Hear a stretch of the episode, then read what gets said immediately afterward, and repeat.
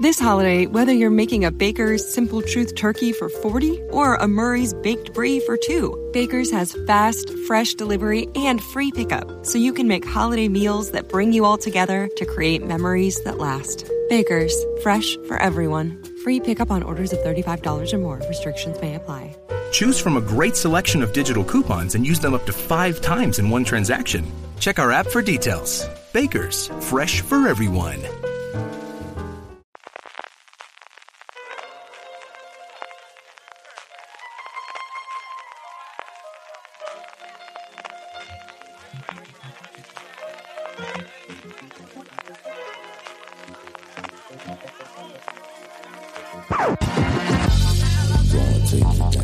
Bienvenidos a FDS Review, el programa de fuera de series donde cada semana analizamos, comentamos y debatimos sobre nuestras series favoritas. Y si la semana pasada hablábamos de Muerte en León, el True Crime Made in Spain, hoy tratamos el True Crime en mayúsculas, uno de los grandes revitalizadores y reinventores del género.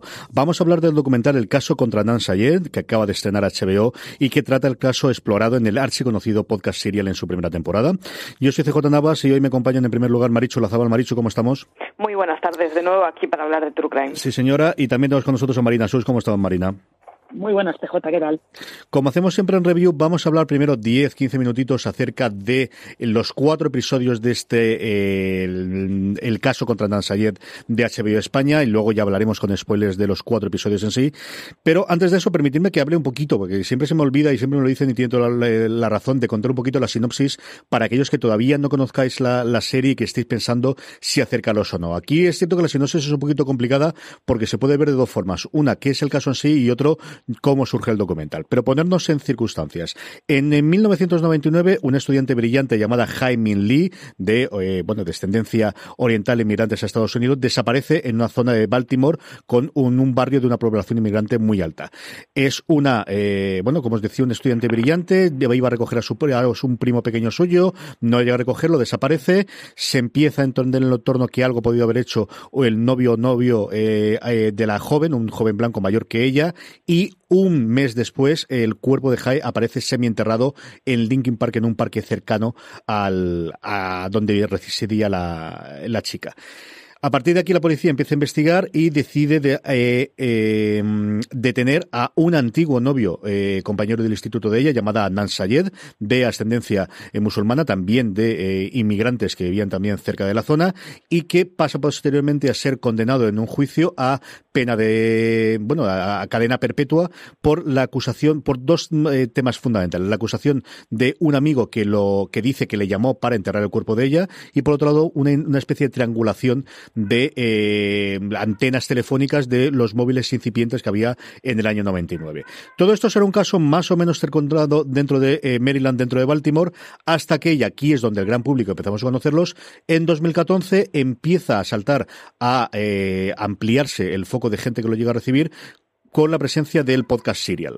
Serial es un spin-off de This American Life, un podcast de una radio pública americana, originalmente un programa de radio, posteriormente reconvertido en podcast, que funciona extraordinariamente bien, pero Serial va mucho más allá, es un fenómeno absolutamente viral en su momento en Estados Unidos, en el que Sarah Koenig, una antigua productora y la directora del programa, que va haciendo los episodios conforme va descubriendo nuevas pistas y nuevas pruebas, dado el, eh, el fenómeno que se está montando alrededor del, del programa, eh, crea, como os digo, en 2014 y llega a tener millones de descargas y de oyentes. A partir de ahí empieza toda una ola de eh, un caldo de cultivo para tratar de, si no revertir la sentencia, sí que haya un nuevo segundo juicio justo para Dan Sayed y ahí es donde se enclava de alguna forma el documental Marina Marichu, que es narrar qué ocurre desde el final de Serial al 2014 hasta prácticamente hace tres días, porque de hecho las últimas escenas, y luego ya hablaremos en la parte con spoilers, acaba en estos primeros meses del 2019, Marichu. Sí, el documental además tiene, o sea, por un lado tiene el aliciente cronológico de, de, bueno, es un caso que sigue en el recorrido durante mucho tiempo. Por otro lado, el que en sí es un caso que es interesante, pero tiene sobre todo toda esa cosa de, de mundo meta en el que de lo que se habla también es de la repercusión que pueden tener los medios de comunicación y el nuevo formato del podcast en casos que aparentemente están zanjados o por lo menos, digamos, en procesos completamente desconocidos de intento de recurso y que pueden salir a la luz y bueno en un momento del documental ellos mismos dicen no de golpe nos encontramos con que era un caso que tenía miles de investigadores repartidos por el país no entonces es un documental que desde el aspecto formal es muy interesante. Luego además está muy bien producido y está muy bien narrado y es de esas cosas que es, es, es de esos objetos bonitos no formalmente está muy bien construido pero es que además tiene todas esas capas distintas de lectura que hacen que realmente mm, sea el top 3, top 5 de los documentales que se pueden recomendar en el mundo de True Crime, la verdad. La directora Marina Emi Berger, alguien que ya venía haciendo estas cosas, que quiso meterse en profundidad y que de hecho yo creo que toma, y luego lo comentaremos también en la parte con spoilers, una presencia activa porque incluso llega a contratar a investigadores para que empiecen a ver aquellas cosas que no le quedaban claras en Siria, que no quedan tampoco casa, eh, claras a lo largo del desarrollo, que puedan investigar alguna cosa que se hayan quedado los flecos. Es que también hay que tener en cuenta que en Serial no interesaba tanto averiguar si Adnan era culpable o inocente. Eh, si lo conseguían averiguar, en miel sobre hojuelas, pero en realidad estaban más interesados en otra cosa. Al final, en Serial lo que te pintaban más era el contexto en el que se produce la desaparición y luego el asesinato de Jaime Lee, el contexto en el que se produce el juicio de Adnan Sayed, cómo era la vida de estos dos chicos eh, en ese instituto, a qué se, a qué se dedicaban, qué hacían. Eh, hablan mucho, les interesa mucho el concepto de la memoria porque ellas están reinvestigando el caso 15 años más tarde. O sea que es, eh, van por otro lado y sin embargo el caso contra Nan Sayed sí que va más de vamos a investigar esto, vamos a ver si conseguimos dar con nuevas pistas. sobre todo lo que intentan es probar la tesis de, de Rabia Chaudhry, que es esta esta amiga de la familia Sayed, que es la que lo mueve todo, la que impulsa que salga Serial, la que impulsa que salga este documental, y lo que intentan es probar la tesis de, Rabia de que eh, Adnan no tuvo una buena defensa en el juicio y que fue condenado como que no había suficientes pruebas para condenarlo de una manera tan categórica. Entonces son como dos obras bastante complementarias y ahí en ese aspecto es, eh, normal que Amy Berg, que es la directora del documental, que contrata a unos detectives privados que van tirando de pistas que, yo recuerdo en Serial no se comentan. Ellos van tirando de otras pistas que les parecen que pueden ser interesantes y que intentan, sobre todo intentan como demostrar eso, que las pruebas que tenía la fiscalía, que no eran todo lo concluyentes, que había muchas dudas alrededor de ellas para que fueran definitivas para condenar a, a Adnan. Rabia Chodre es uno de los personajes, desde luego, del, universo del, eh, caso que, tenía ya importancia en su momento en el podcast, que también lo tiene aquí, mucho más de ellos que comentaremos después en la parte con spoilers. Pero por ir cerrando esta etapa y por aquellos que todavía están pendientes, yo creo que la, duda que se plantea todo el mundo, me ha a la hora de verlo, es, pero tengo que escuchar Serial, que en su momento yo no lo escuché o no he sabido, o no domino tanto el inglés como para escuchar directamente un podcast en inglés para poder ver la serie. ¿Me voy a perder mucho si no he oído antes Serial, Marichu? Mm, a ver, no acabo de saberlo porque yo de hecho el podcast no lo escuché. Eh, sí leí cosas que se publicaron en su momento a partir del podcast, pero yo no, no conocía el caso como te puedes conocer otros que has ido siguiendo. Sin embargo, el documental sí que consigue que se entienda perfectamente el fenómeno y se entienda perfectamente el caso como unidad aislada cosa que está muy bien. Referencian constantemente o se referencia con cierta asiduidad al hecho de que, bueno, pues este boom parte de un podcast previo en el que se explican una serie de cosas, pero un poco lo que decía Marina, ¿no? Está tan centrado alrededor del discurso de rabia y alrededor de de bueno de cómo la construcción del caso jurídico pues no fue la más adecuada que se entiende como unidad independiente perfectamente, o sea, que, que, es perfectamente visible si no se ha oído nada del caso, si no se conoce absolutamente nada, y de hecho, una de las cosas que tiene es que tiene un primer capítulo maravilloso en el que se explica muy claramente ya no solo qué, qué sucede la noche en la que desaparece la chavala, sino cuál es el entorno familiar, cuál es el carácter de ella, de hecho se utilizan eh, rastros de su diario personal para hacer una narrativa animada en el que se reproduzca la, la voz de la chiquilla con, con, los escritos que había dejado. Entonces es una historia realmente que está muy bien fabricada para entenderse por sí sola y es de esos true crimes que mejor explican el caso previo con independencia de que luego los tres siguientes capítulos sea mucho más eh, profundo, que es lo que ha pasado luego con, con, el proceso jurídico. Pero todo lo que son los perfiles de los protagonistas están muy bien explicados, ya no solo de ellos dos, sino del entorno en el que viven, del instituto en el que estudian, del tipo de sociedad en el que se ven envueltos, de, bueno, pues eso, ¿no? El cómo la chiquilla es encontrada en un bosque en el que son encontradas decenas de cuerpos al año, que claro, o sea, a mí me parece una cantidad anormal que en España no creo que pase en ningún bosque en el que aparezcan decenas de cuerpos al año, ¿no? Entonces te, te narran muy bien la situación de Baltimore, del instituto y de, de, las propias familias y de cómo al final son dos familias inmigrantes, una coreana y una siria, si no me equivoco. Pakistaní, pakistaní pakistaní que, que vienen de comunidades muy marcadas en un lugar en donde la inmigración es muy alta, en donde las comunidades propias son muy altas, en donde eh, el acceso a trabajo está limitado, en donde pues pues pues al final eh, era una chiquilla que se tenía que encargar de un montón de primos y hermanos más pequeños porque bueno, pues los mayores en casa están todos trabajando 15 horas al día, con lo cual cuando tienes 15 años te encargas de tus hermanos, ¿no? Está, está muy bien explicado como para que se entienda por sí mismo y como para que se entienda muy bien, ya te digo, no solo el suceso, sino cuál es el contexto de él. Marina, ¿qué te ha parecido? perdóname. Ah, no, no, no eh, que iba, iba solamente a decir que yo sí que sí que escuché Serial en su momento y no hace falta haberlo escuchado para poder seguir bien el en la docuserie. O sea, como dice Marichu, el caso contra Nanzayet te explica muy bien el punto de partida, te explica muy bien las circunstancias en las, que ocurre todo y si has escuchado Serial es como un complemento porque ves las cosas que, que en Serial solamente te describían, las escuchabas pero no las veías, pero se puede, son independientes, se puede ver el lado docuserie sin haber escuchado Serial ni saber nada de él sin ningún problema. Pues mm, vamos ya con spoilers. Vamos a poder hablar de un poquito de todo, la comparación con Serial, eh, qué ocurre a lo largo de los episodios, cómo concluye y qué sabemos a partir del caso, que es cierto que no es tanto spoiler, sino la historia. Evidentemente es en Wikipedia metéis en las noticias y lo podréis ver perfectamente, pero comprendo que haya gente que quiera ver la serie previamente y no quiera saber cómo, cómo ha acabado. Nada, vamos a ver un fragmento de la escena inicial y comenzamos ya el análisis con spoilers. 18 year old Min Lee disappeared on January 13th after leaving Woodlawn High School. On February 9th, police found her half buried body in Baltimore's Leakin Park. She had been strangled. Key details they had withheld as they sought out a suspect. They now have one in custody. The police suggest the suspect had a motive in the form of a fatal attraction to his victim.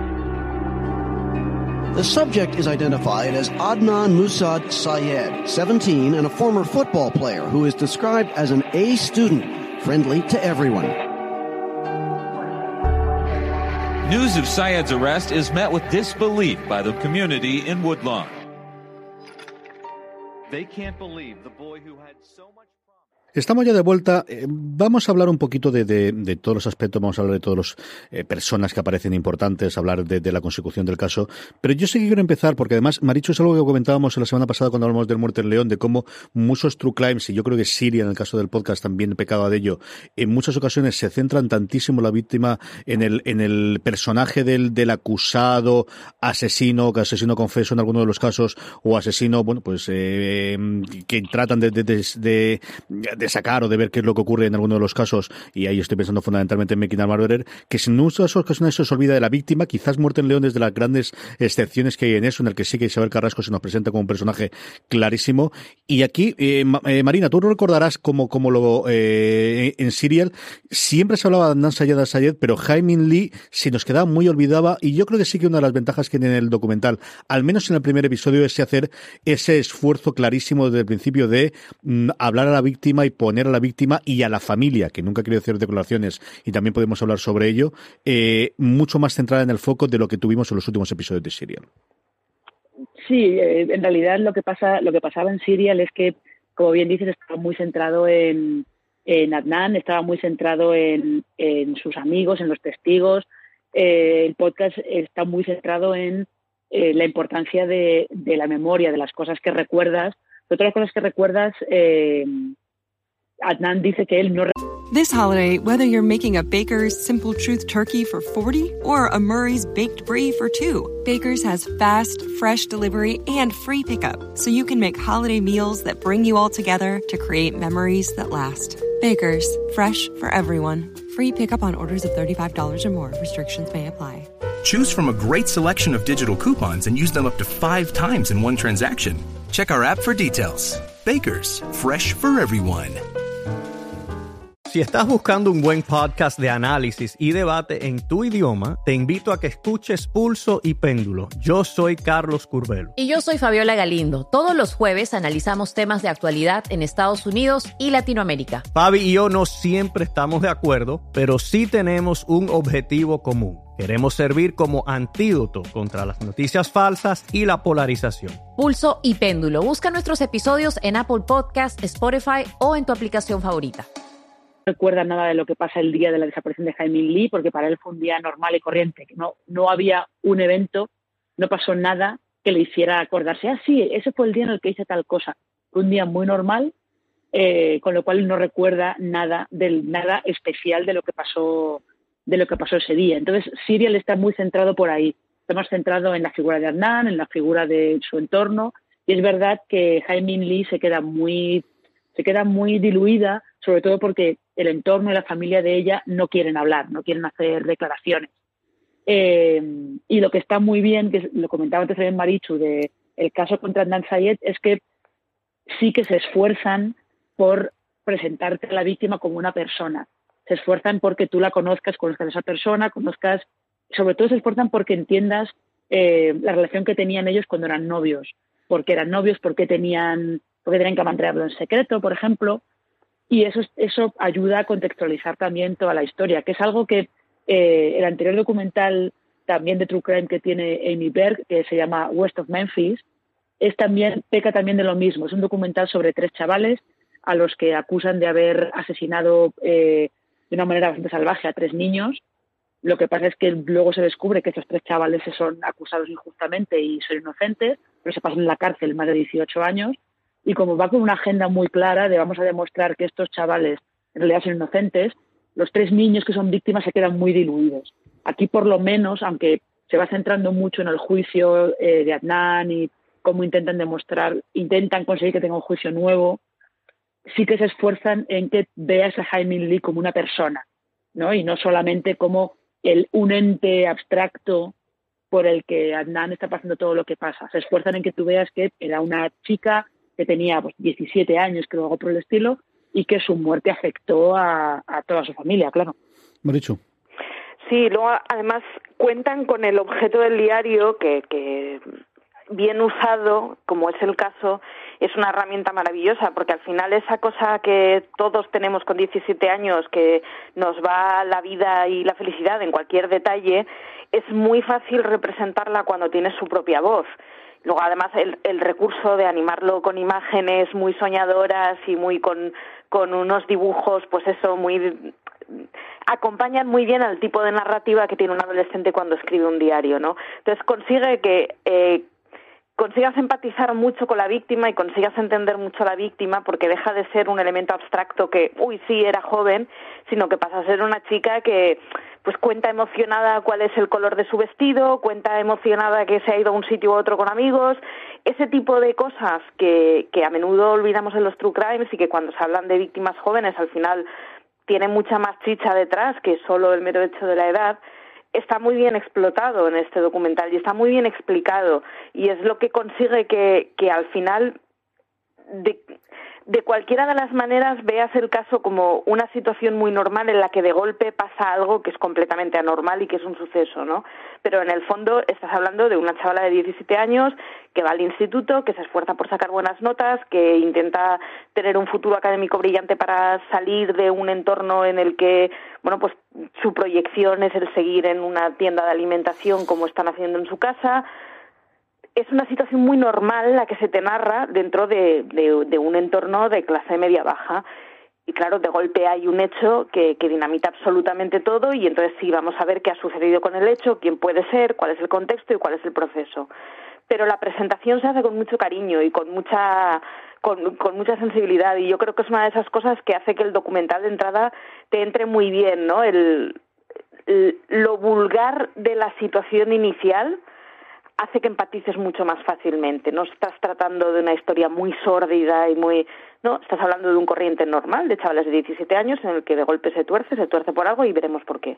A mí una de las cosas que me ha gustado, Marina, del, documental, porque yo no recuerdo que en Serial Sana que se metiese por aparte, es, y es cierto que no lo hace demasiado, yo creo en general ella eh, trata mucho más también porque tiene más acceso evidentemente a la familia de Nan Sayed, pero de hablar de la familia, de la familia extensa de, de Jaime Lee, sobre todo de eh, la sociedad de, de ascendencia oriental a la que ella pertenece y esa oleada de crímenes que los años anteriores ha hecho y que crea una especie de caldo de cultivo que cuando llega su asesinato hay una demanda social por parte de toda esa población emigrante que va a votar también en las elecciones de fiscal de queremos una respuesta, que es algo que hemos visto en muchas ocasiones cuando se habla de Los Ángeles o cuando ha habido, pues eso, sobre todo disturbios raciales en algunos otros casos, pero aquí yo no recordaba que eso ocurriese en Serial y que nada, junto con, y otra cosa que a mí también me ha recordado mucho a Making a el absoluto convencimiento por su familia de que Anna Sayel es el asesino y que claro, es una de las cosas que cuando estás debatiendo es muy complicado de si están totalmente convencidos que es ella, intenta ponerte la piel de alguien que dice, no, es que sé que este ha sido el asesino de mi hija, ¿cómo vas a aceptar lo que ha ocurrido posteriormente con el efecto de Serial? Yo recuerdo una carta que había del, del hermano pequeño, porque el mayor nos dice el propio documental que lo mataron, precisamente uno de estos atracos que había, aparte de las tiendas que, que regentaban la, la comunidad de, de, origen oriental a la que pertenecía Hemin Lee. Eh, es toda una cosa, una cantidad de cosas que no cuentan demasiado, que aparecen de vez en cuando, y es a mí de lo que más me ha gustado del documental. ¿Tú recordabas que hablasen tanto sobre la familia de ella y sobre todo esa parte social en, en, en Siria, Marina? Que yo recuerdo, no. Hablan mucho, sí que hablan bastante en Siria sobre, te explica bastante cómo es la comunidad pakistaní en la que, en la que se movía Adnan.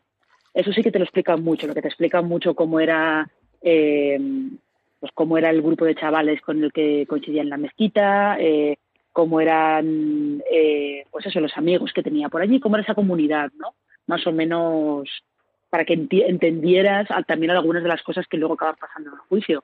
Pero justo eso que comentas de cómo te, te cuenta cómo es esa comunidad coreana que está en Baltimore y que eh, abren tiendas en las, en las peores calles de Baltimore y luego sufren muchos atracos, sufren mucha violencia, muchos asesinatos y están se quejan de que la policía nunca consigue encontrar a los culpables, nunca los detiene. Entonces eh, eso te ayuda mucho a entender eh, a entender un poco el contexto histórico en el que pasa todo esto. Que yo creo que es algo que también eh, está bien que hagan estas, estas docuseries, estos, estas historias de true crime. Tienen que ponerte el contexto histórico en el que pasa esto, porque hay veces que algo como eh, el, el, asesinato de Jaime Lee a veces solamente podría pasar de esa manera en esa época y en ese sitio concreto, que es lo mismo que pasa también con, este testigo clave de la policía, que es Jay Wiles, y todas esas declaraciones cruzadas que se contradicen y todo eso, eso solamente podía pasar en Baltimore en esa época muy concreta. Marichu. Es, es muy chulo desde la, la visión, digamos, de, de, fenómeno social, además, cómo explican varias situaciones, ¿no? El, el juicio parece casi que una boda en la que unos están sentados del lado de la novia y otros del lado del novio, ¿no? Y todos los de un lado son de ascendencia coreana y todos los de eh, el otro lado son de ascendencia pakistaní o de la comunidad musulmana, ¿no? Y, y tiene cosas de estas que se explican muy bien y que al final cuando la, las series hacen el cómico de o la caricatura de un barrio inmigrante estadounidense, no acabamos de saber muy bien de qué están hablando realmente, ¿no? Pero encontrarte a una profesora blanca diciendo eh, a lo largo de mi vida han muerto varios estudiantes por sucesos parecidos en el mismo lugar, no tanto en el mismo instituto, sino hablando de Baltimore, claro, es lo que te están hablando son palabras mayores, ¿no? toda esa caricatura que has visto de es que las tiendas de comestibles las llevan asiáticos. No, no, es que realmente la comunidad coreana en Baltimore se especializa en ese tipo de comercios que el blanco no quiere y el blanco no quiere porque están en calles conflictivas en donde te pegan dos tiros. O sea, estás hablando de cosas que son muy duras y estás hablando de un entorno que tiene consecuencias muy duras, ¿no? Y pues eso, la consecuencia es que Jade con 15 años se encarga de sus hermanos y primos porque no hay adultos dispuestos. La consecuencia es que andan, al final no puede escoger con quién ir al baile porque se presupone que una persona de la comunidad musulmana tendrá que estar con alguien de la comunidad musulmana y a partir de cierta edad.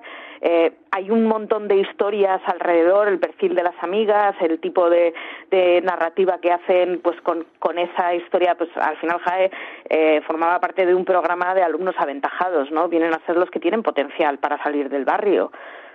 Claro, el perfil social que te da está muy bien explicado y es es muy duro, pero está muy bien explicado y te hace una radiografía muy buena de una cosa que es difícilmente transmitible porque es muy compleja y al final es lo que decía Marina, ¿no? Es un caso que, que para entender el jugo del caso tienes que conocer el contexto de la ciudad y el contexto del momento. Sin este, sin este contexto pasa a ser un asesinato vulgar.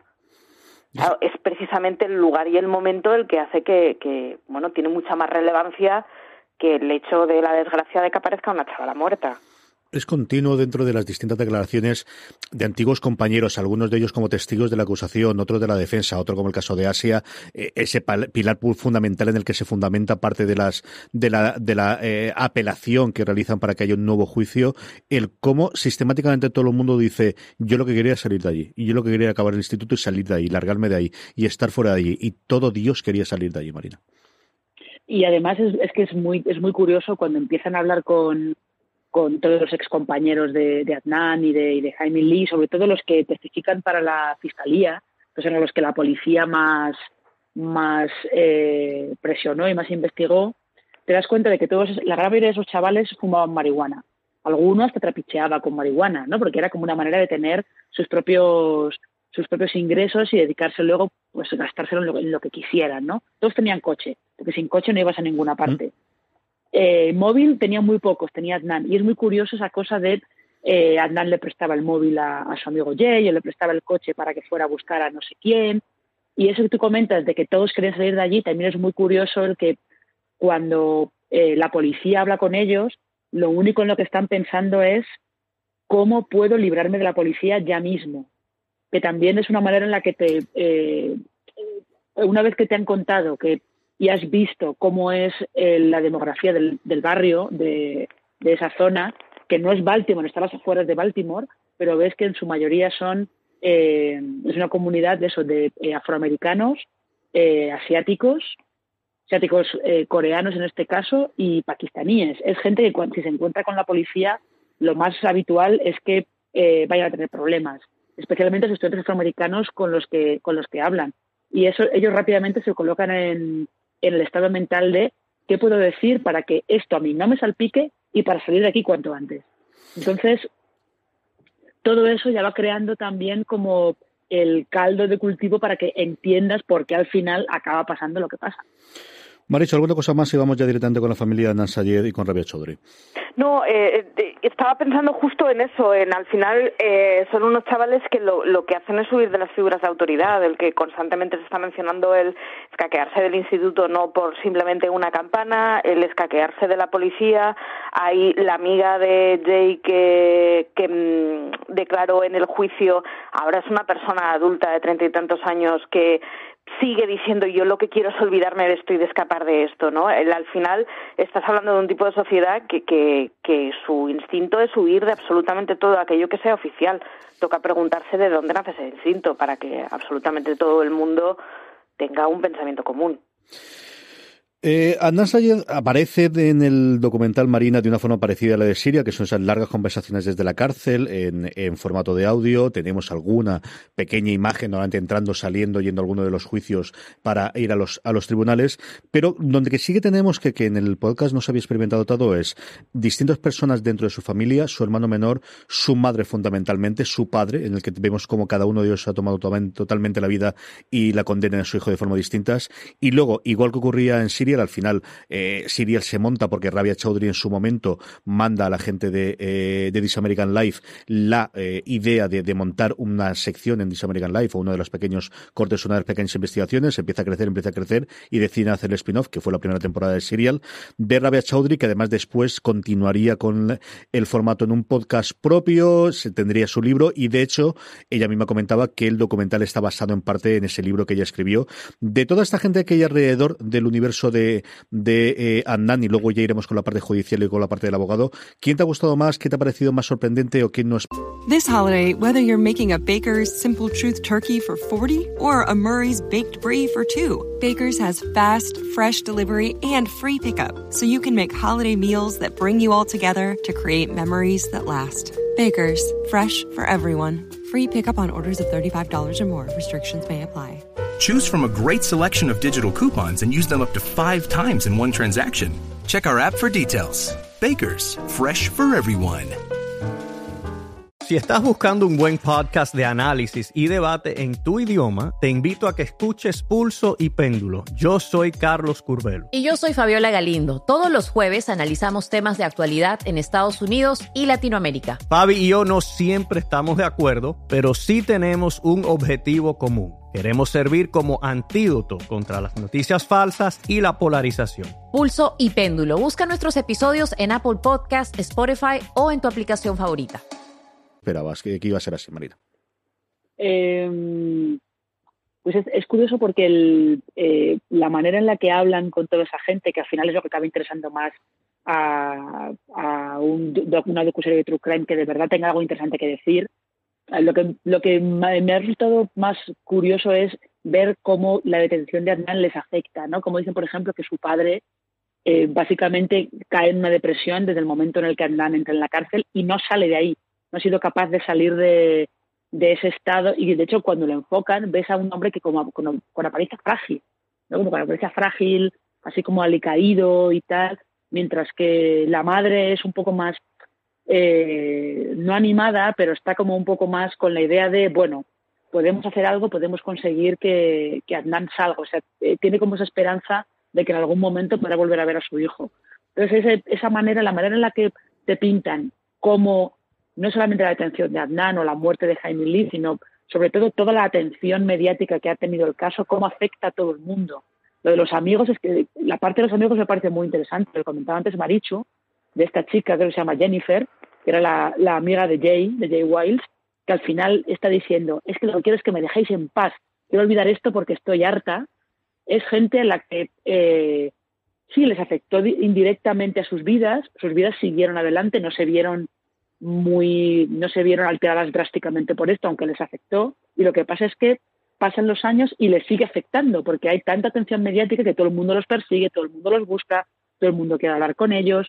Y justo eso es lo que me ha parecido más interesante de, de la docuserie, que te muestre cómo no tanto el asesinato de Hamin Lee o la detención de Adnan afecta a toda esta comunidad, sino cómo la atención mediática a lo largo de todos los años les sigue afectando y hasta les, les lleva a replantearse cosas y hasta hay algunas, eh, algunas amigas de Jaime Lee creo que claro, se llegan a plantear en plan de, vale, pero si no es él, ¿quién es? O sea, me tienes que dar algún tipo de, de solución para que yo pueda superar esto. Marichu.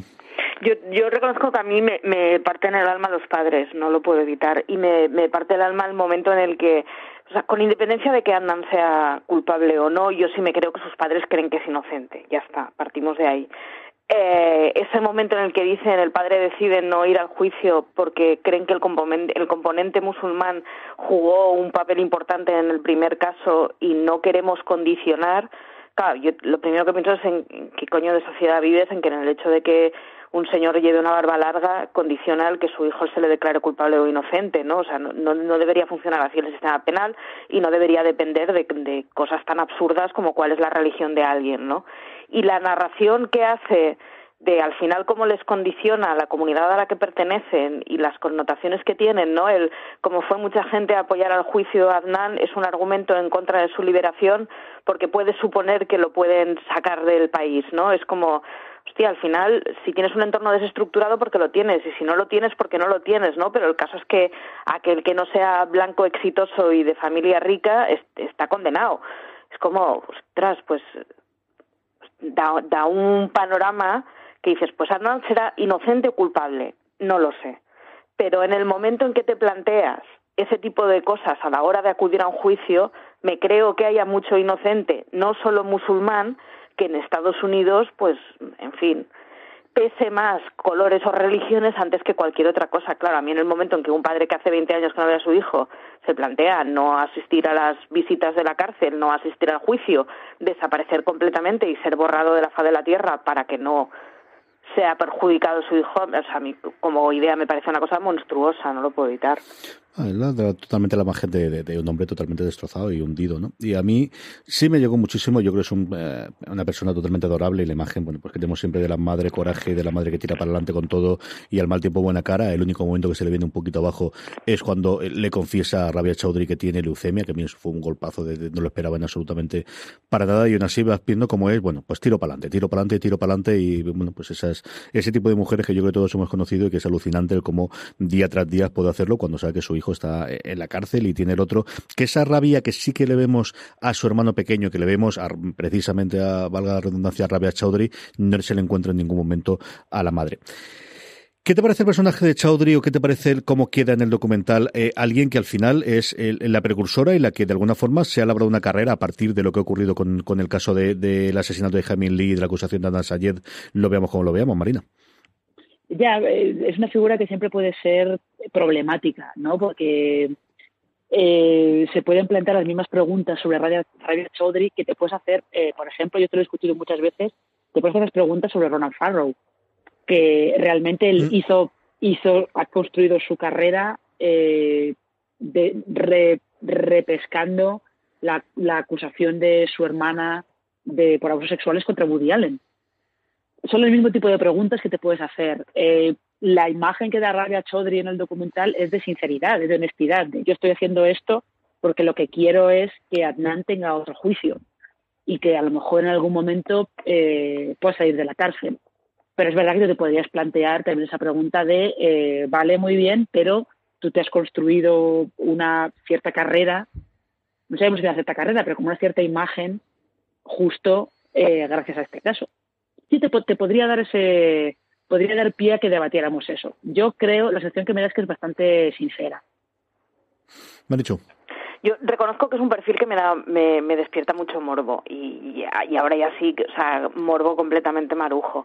Eh, si nos damos cuenta, la vivienda de Chaudhry es muy distinta del resto de viviendas que se ven y del resto de imágenes que se ven en todo el documental así como su alianza, así como el tipo de gadgets con el que juegan los hijos cuando salen. Es decir, es una persona que de alguna manera sí ha conseguido el salir de ahí. No sé muy bien cómo, no sé quién es su marido, no sé cómo es su, su carrera profesional, quiero decir, no, no sé cuál es el contexto, pero sí que es una persona que ha conseguido salir del Baltimore mm, duro que, que se presenta en los estudiantes, ¿no? Y entonces sí que tiene una parte de decir, me, me, despierta mucha curiosidad cuál es el tipo de perfil que, que tiene una mujer que, bueno, pues no, no sabemos cuáles son sus motivaciones. Yo quiero pensar que sus motivaciones son simplemente es una familia cercana, es un caso que me ha obsesionado completamente, con el que creo que es completamente injusto y he dedicado mi vida a él.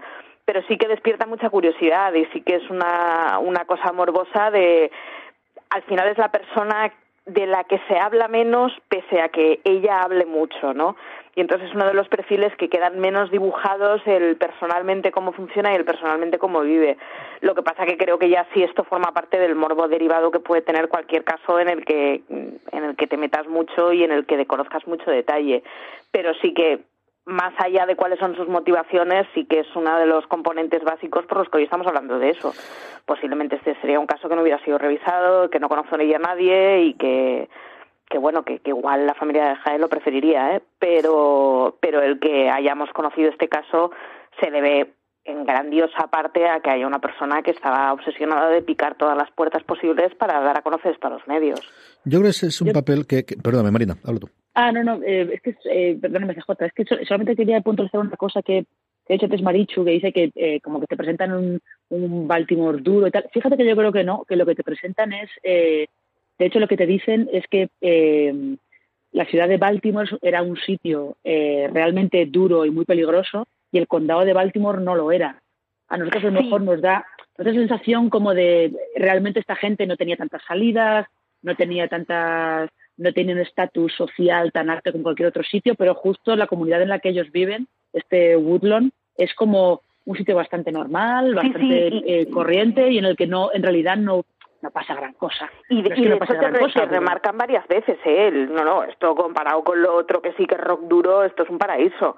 Claro, te dicen eso, es, es como de, no es que no pase nada, pero no es un barrio de estos chungos como los que se ven en The Wire.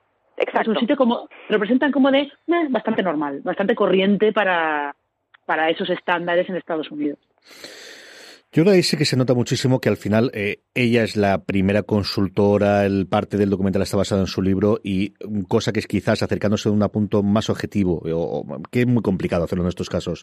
De mi ver, yo creo que la directora la crea ella en pie juntillas. Le podrá querer más o menos a Dan Sayed, que yo creo que siempre que tiene que tomar partido por algún lado lo toma por él. Pero yo creo que a, que a, sí que la, la, toma a pie, eh, a pie juntillas y creo que hay otras labores que a otro tipo de los personajes, incluso alguno de los que están a favor, como puede ser el abogado, en el que sí que ella puede meter un poquito la, la eh, eh, bueno, pues el, micrófono o tratar de grabar cosas o tratar de ver cosas que en el caso de ella no, no ocurre tanto. Vamos con la parte judicial, porque al final eh, yo creo que la, prácticamente la mitad de los, de los episodios y luego con la conclusión, con esa reincorporación de esos investigadores que aparecen al principio, que luego aparecen esporádicamente y que no van a tener un papel estelar hasta el final del cuarto episodio, pero sí que lo que tenemos es, de forma parecida a lo que ocurrió también en Making a Murderer, un, en este caso allí eran dos abogados, aquí va a ser un abogado con su asistente, pero un abogado que es este Justin Brown, que sí que de alguna forma es una de las grandes incorporaciones y de las grandes personajes, ¿no? De, igual que te, es imposible que no te caiga bien la madre de Nansañet, yo creo que es muy complicado que este hombre no te caiga bien en esa lucha contra la justicia y que también no es revanchista, no es quejicoso, eh, bueno, pues esto es lo que hay y vamos para adelante y vamos a seguir defendiéndolo, pero de, de una forma bastante educada y bastante controlada en todos los casos. ¿Qué te ha parecido Justin Brown, Marina? Eh, justo lo, que tú dices, lo que la sección que da es un abogado, eh, pues un tipo muy profesional, al que lo contratan para defender a Nanzayet, para intentar que tenga un juicio nuevo, y él lo que va a hacer es intentar que tenga un juicio nuevo. No se molesta de, o sea, no es que no se moleste, sino que incluso con las cosas que le pasan, incluso cuando se arrojan algunas dudas sobre eh, las motivaciones que tiene el fiscal para seguir seguir metido en, el, en este caso y seguir con él incluso mucho más allá de lo que a lo mejor habría sido recomendable para él. Pero él sí, como bien dices, es como de, bueno, estas son las, las opciones que tengo para, para manejar este caso, vamos a utilizar las mejores, vamos a utilizarlas todas o vamos a ver cómo podemos eh, dar el mejor, el mejor trato a mi cliente. ¿no? Me parece, me parece un abogado de eso bastante profesional que hace, hace su trabajo, igual que los de Making a Murder. Lo que pasa es que los de Making, los de Making a Murder eran dos que al final eh, la dinámica que tenían era lo que realmente enganchaba, ¿no? Pero también eran dos tipos muy profesionales que decían, mira, yo tengo a este cliente al que tengo que defender y le tengo que defender lo mejor que pueda. Maricho. Sí, y además es un tío que te, o sea, él te dice muy claramente, ¿no? Él creo la inocencia de esta persona y haré lo que haga falta para llegar hasta el final por la inocencia de esta persona. Y sin embargo es un tío que dentro de un caso muy mediático en el que podría ser muy estrellita, eh, él como o sea, personalmente pasa a ser una figura muy relevante o muy poco protagonista. Lo que pasa que sí que su discurso y aquello que está defendiendo sí que tiene todo el protagonismo, ¿no?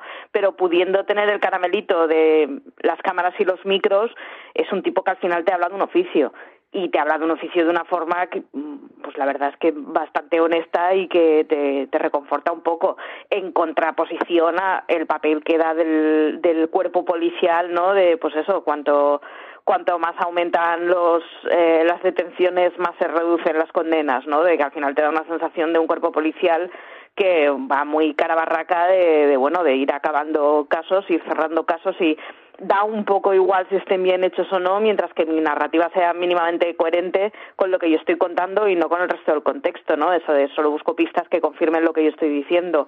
Entonces, claro, dado que llevas tres capítulos, o sobre todo según el tercer capítulo, viendo una acción policial que, pues más allá de inocencias o culpabilidades, pues no parece muy profesional, claro, de golpe te llega al aire fresco de un tío de, no, no, mi oficio es este, creo en mi oficio, creo que mi papel aquí es defender su inocencia y voy a ver por dónde se puede tirar legalmente.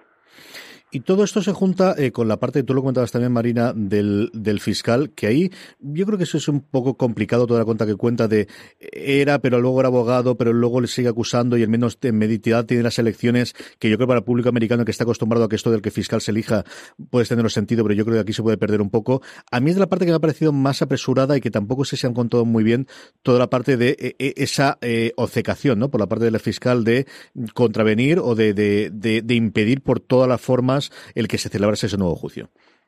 Ya, se queda, no sé si es porque ellos no, no consiguen acceso al fiscal eh, o porque no tienen suficiente información, te plantan la duda de por qué él sigue tan obcecado en, en seguir trabajando en ese caso cuando ya no está en la fiscalía, por ejemplo, está pasa a ser abogado en una firma privada, pero sigue siendo el fiscal del caso en todas las apelaciones.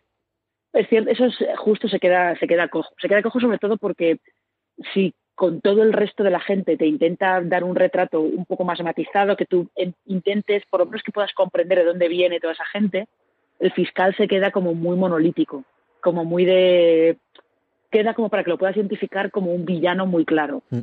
Él tendrá sus motivaciones, funcionará, habrá decidido todas estas cosas, Dios sabe por qué, pero nunca llegamos a saberlo. Entonces es verdad que se queda un poco más flojo. Marichu. Sí, yo iba a comentar algo parecido, incluso en, en los personajes, digamos, que son villanos dentro de la historia o que que bueno, no parecen que hayan jugado del todo limpio, como por ejemplo la declaración de Jay, sí que te explican muy bien cuál es el contexto del chaval y por qué alguien se puede ver eh, conducido a, hacer ese tipo de declaraciones que no son coherentes consigo mismo y bueno, y sí que entiendes dentro de, bueno, pues será un juez el que tenga que decir que, tiene de malo que tus declaraciones sean contradictorias en sí mismas, pero, pero entiendo de dónde puede venir un perfil así. Sin embargo, el del fiscal sí que es, es muy caricaturesco, es roza la sensación de parece que le tengan manía. Dicho esto, puede ser que le tengan manía con razón y puede ser que haya cosas que nosotros no estemos entendiendo o que ellos no han tenido cómo reflejar, oye, que, que, que simplemente, pues, chico, no, hay nada perfecto y aquí han cojeado un poco más. Pero sí que es la parte de todas que da más sensación de que haya unos prejuicios que estén hechos sin necesidad de ser sustentados con motivos, que aún así es cierto que las dos o tres cosas que te cuentan del, del, fiscal suenan raras, que un fiscal cuando deje el cargo siga con los casos de manera independiente pero representando al Estado, pues yo no lo había visto nunca y en el, por lo que dicen en el documental no debe ser una situación normal, sino que es más bien una situación anómala. Entonces sí que parece que hay motivos para que el tipo bueno, despierta suspicacias, ¿no? Pero, sin embargo, es el perfil que se queda con más diferencia con la sensación de le tenemos manía y créeme en esto, ¿no? Entonces, bueno, tratándose de un true crime, ese tipo de cosas a mí me suelen siempre oler un poco mal y me suelen, o sea, yo ya entiendo ¿eh? que un true crime no es objetivo y que se toma cierta partido y que, que el, el, punto de vista desde el que se explica es uno concreto, pero una cosa es eso y otra cosa es no sustentarlo con, con nada más que el hecho de pues plantearle como una persona mezquina y poco más. Vamos terminando, yo creo, con dos cosas, ¿no? Eh, la parte de los investigadores y por lo otro, el cómo concluye con el tema de las apelaciones, que, que yo creo que les ha pillado bastante de sorpresa a la gente que realizaba el documental. Marina, durante la promoción que hizo originalmente HBO y también en el primer episodio se nos dice que eh, la directora, la producción va a contratar a los dos investigadores para que pruebe cosas. Una de ellas es fundamentalmente qué ha ocurrido con el coche, el coche que Jay lleva posteriormente, eh, un mes y pico después, que le, dice que él lo había dejado abandonado e investiga mucho tiempo allí y aprendemos todos un montón sobre, durante un tiempo sobre césped que jamás en nuestra vida pensábamos que íbamos a saber un true crime. Pues mira, de esto, para esto también sirven los documentales del HBO. Y, eh, por otro lado, todo el tema del ADN, que yo creo que sí que es quizás es lo que ellos contaban tanto. ¿Qué te ha parecido esas revelaciones de este dúo dinámico de investigadores que también son curiosos y que desaparecen totalmente en mitad del documental para volver a resurgir en los últimos 20 minutos? Yo no sé si es que al final tienen poco protagonismo porque no consiguen las respuestas para las que se les había contratado, que da la sensación que es eso, que no consiguen las respuestas, lo más que consiguen es que eh, plantear dudas de que el coche realmente estuvo allí todo el rato, consiguen sembrar la duda de es muy probable que este coche se moviera, que alguien lo moviera, que lo utilizara para otras cosas, que lo volviera a dejar allí, pero me da la sensación de que eso no consiguen las respuestas para los que los contrataron, con lo cual se acaban muy difuminados y acaban teniendo bastante menos protagonismo de lo que yo esperaba que tuvieran. Y luego lo del, lo del ADN, eh, claro, es una, es una cuestión eh, que ciertamente no se había, no se analiza, no se, no se, eh, no se cuentan, creo que ni siquiera se cuenta en serial o, si, o se menciona de pasada simplemente, pero se menciona de pasada porque es lo que comentaba antes, me ha dicho que la policía consigue un testigo que les cuenta todo lo que pasa y que les dice categóricamente, no sé si yo vi el cuerpo de Jaime Lee en el coche de Adnan, Adnan me dijo que le ayudara, que lo ayudara a enterrarla, tienen la declaración de Jay y ya lo que hacen es buscar formas de corroborar la declaración de Jay y del resto se les preocupan. Un poco por eso que también te van contando en, la docuserie de que se les acumulan tanto los casos que hay que cerrarlos rápido.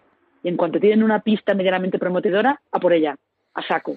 Y se desentienden de todas las demás porque no podemos perder el tiempo en esto, hay que, hay que ir pasando página. Entonces sí, yo creo que es un poco, los investigadores al final acaban siendo un poquito decepcionantes por eso, porque da la sensación de que averiguan bastante menos de lo que ellos esperaban. Marichu.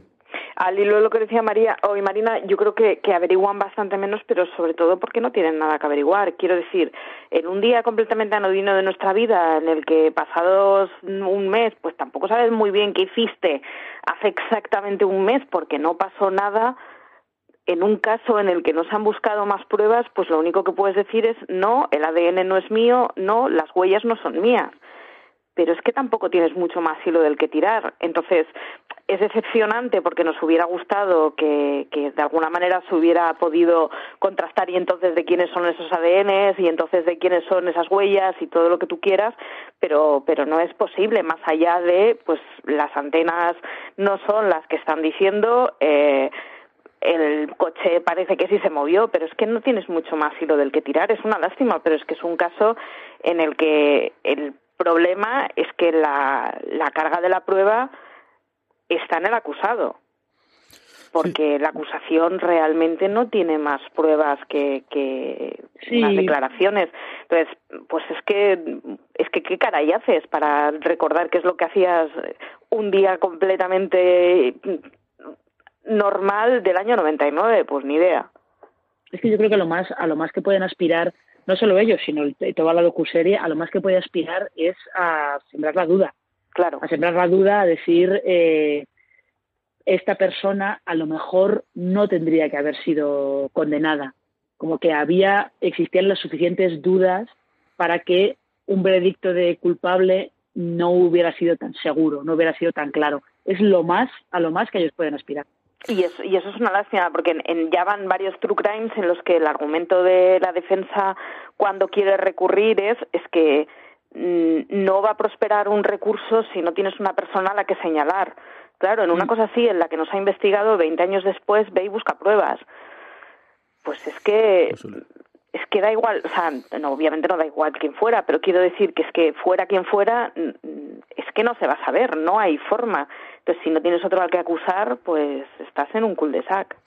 Y si ese yo creo que era uno de los finales que la directora no esperaba, menos todavía yo creo que ocurre el hecho, de hecho en el propio documental se va contando la escalada de apelaciones, el cómo va ganando todas las defensas hasta que llega la gran corte de apelaciones de, del estado de Maryland, que es la última que le queda, y ellos hay un momento que dicen que esperan tener la resolución en octubre, noviembre, yo creo que presentaban hacer el, el, el la emisión un poquito antes, y resulta que no, resulta que se les acelera, que la eh, declaración sale unos días antes que se emita el primer episodio finalmente, es una cosa clarísima, fue el 8 de marzo y el episodio se estrenaba el día 10 o el día 12, yo creo que les pilló totalmente con el pie cambiado y lo que vemos finalmente es, junto con esa consideración de no hemos podido investigar más allá de, bueno, la parte del ADN de si hay un segundo juicio, aquí podremos tirar del hilo, podemos hacer muchas cosas, yo creo que es significativo con los investigadores le dicen, tengo muchas más preguntas nosotros para ti que, respuestas para darte las cosas que tengas, el hecho de que a día de hoy está la cosa en un, no un limbo, realmente hay una pared, hay, eh, si veis, porque la propia página web del, del abogado de, Brown eh, aparece que el 8 de abril presentaron una moción para reconsideración a la misma eh, Corte de Apelaciones, que él ya dice que es algo tremendamente complicado que se la acepten. Y yo sé que he intentado buscar si había alguna posibilidad de ir al Supremo, que es lo que uno siempre piensa en Estados Unidos, o no había ninguna posibilidad. Pero a día de hoy el caso está, desde luego, a todo lo que nos cuentan con esas letras finales totalmente cerrado, Marina. Es que de hecho lo que te cuentan en el último, en el último capítulo, cuando presentan a Adnan un acuerdo, le presentan un acuerdo de, de culpabilidad, que es una cosa que si, eh, si alguno habéis escuchado la tercera temporada de Serial, es una cosa parece como muy común plan de, no tengo pruebas para acusarte y tú dices que eres inocente. Vale, la única manera de salir de aquí es que yo te presente un acuerdo en el que te declares culpable. Y te vas. Te vas, dices, sí, lo hice yo, y te tiras. Eh, entonces le presentan este acuerdo de culpabilidad a Adnan y le dicen es o esto o vamos a, tenemos que esperar lo que decida la Corte de Justicia exactamente. Y lo que le dicen a él es como que dan a entender que lo que decida la, eh, la, Corte de Justicia de Maryland es como definitivo prácticamente. Eso es lo que dan a entender. No sé, no sé exactamente si tienen posibilidad o no, pero lo que se insinúa es eso, que una vez que la Corte de Justicia dice no hay suficientes pruebas para que haya un nuevo juicio, parece que eso es como se va a quedar todo es, además un poco desesperante porque cuando se admite el primer trámite es cierto que nosotros no hemos tenido la documentación entera y simplemente se nos ha explicado un párrafo descontextualizado completamente, ¿eh? pero en el que un juez acepta el primer recurso porque no ha habido no ha habido pruebas, no ha habido eh, ADN, no ha habido huellas, no hay más testimonio que el de una sola persona que tiene un testimonio un poco cuestionable, vamos a aceptar a trámite el que se abra la posibilidad de que se haga un nuevo juicio entonces, con un argumento así, lo siguiente que sigue es no, no se hace un nuevo juicio. Es como, no lo entiendo. Mm. O sea, alguien que pueda haber dicho, venga, va, vamos a estudiar el caso porque realmente no hay nada en tu contra, y lo siguiente que diga es, pues no. Claro, es. Es que sí, eso, yo creo que no, no terminan de explicarlo del todo bien. No, sí que también es cierto que, simplemente nos llega un párrafo que, del que no tenemos ningún tipo de contexto y además no acabamos de conocer el sistema penal americano y además, o sea, tiene muchos peros y muchas comillas, ¿eh? Pero sí que mm. tal y como se cuenta en el documental es un poco, eh, por lo menos, contradictorio. Es que, es que es eso, creo que el abogado Justin Brown creo que menciona que la única opción que tienen es eh, recurrir a cosas técnicas a cosas técnicas de la manera en la que se llevó la defensa de Adnan, cosas muy técnicas. Decían, no podemos aportar ninguna prueba nueva porque no es el momento de hacerlo. Y creo que eso no lo menciona el abogado, pero eh, la locución no termina de explicártelo bien. La cosa de, aunque hayamos descubierto todo esto, todo esto no sirve para la apelación. Es una cosa muy técnica y eso no termina de explicártelo bien. Sí, lo único que sirve realmente es la confesión de, Asia, de esas cartas que tiene, y eso es precisamente por lo que yo sé que leí la, la, respuesta que da el abogado, era toda la parte de triangulación del, de las llamadas, que sí que decía que les había servido las, las cortes inferiores, en la superior, se lo deniegan porque lo único que en su momento presentan en, el, en la primera eh, bueno reclamación inicial fue el tema de las cartas y eso se lo tiran para atrás, porque al final lo que está pidiendo no es que declaren inocentes, sino que faltaba información para poder hacer el juicio. Hasta aquí ha llegado este review del caso contra Nan Sayed. Marina Such, mil millones de gracias. Hasta el próximo programa de Fuera de Series. Hasta el próximo. Marisol Lazabal, muchísimas gracias. Hasta el próximo programa. Aquí seguiremos en el próximo caso. Os recomiendo encarecidamente, si os quedáis con más ganas de saberlo, tanto el artículo como la crítica que hicieron Marina y Marichu sobre el episodio. Y como siempre os digo, mucho más programas en la cadena de podcast de Fuera de Series. Allí donde escuchéis podcast, Spotify, Apple Podcast, Vox o en cualquier otro reproductor, buscáis Fuera de Series, os podréis suscribir. Y muchísimo más contenido, como siempre, en fuera de series.com. Hasta el próximo programa. Recordad, tener muchísimo cuidado ahí fuera.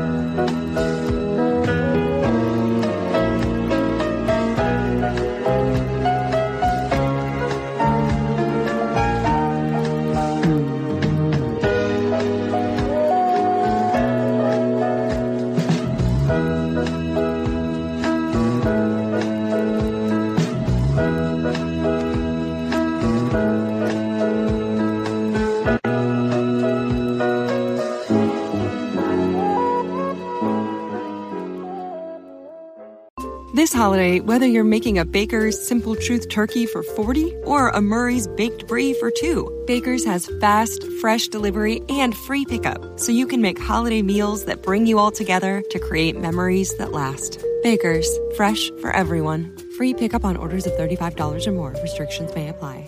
Choose from a great selection of digital coupons and use them up to five times in one transaction. Check our app for details. Baker's, fresh for everyone.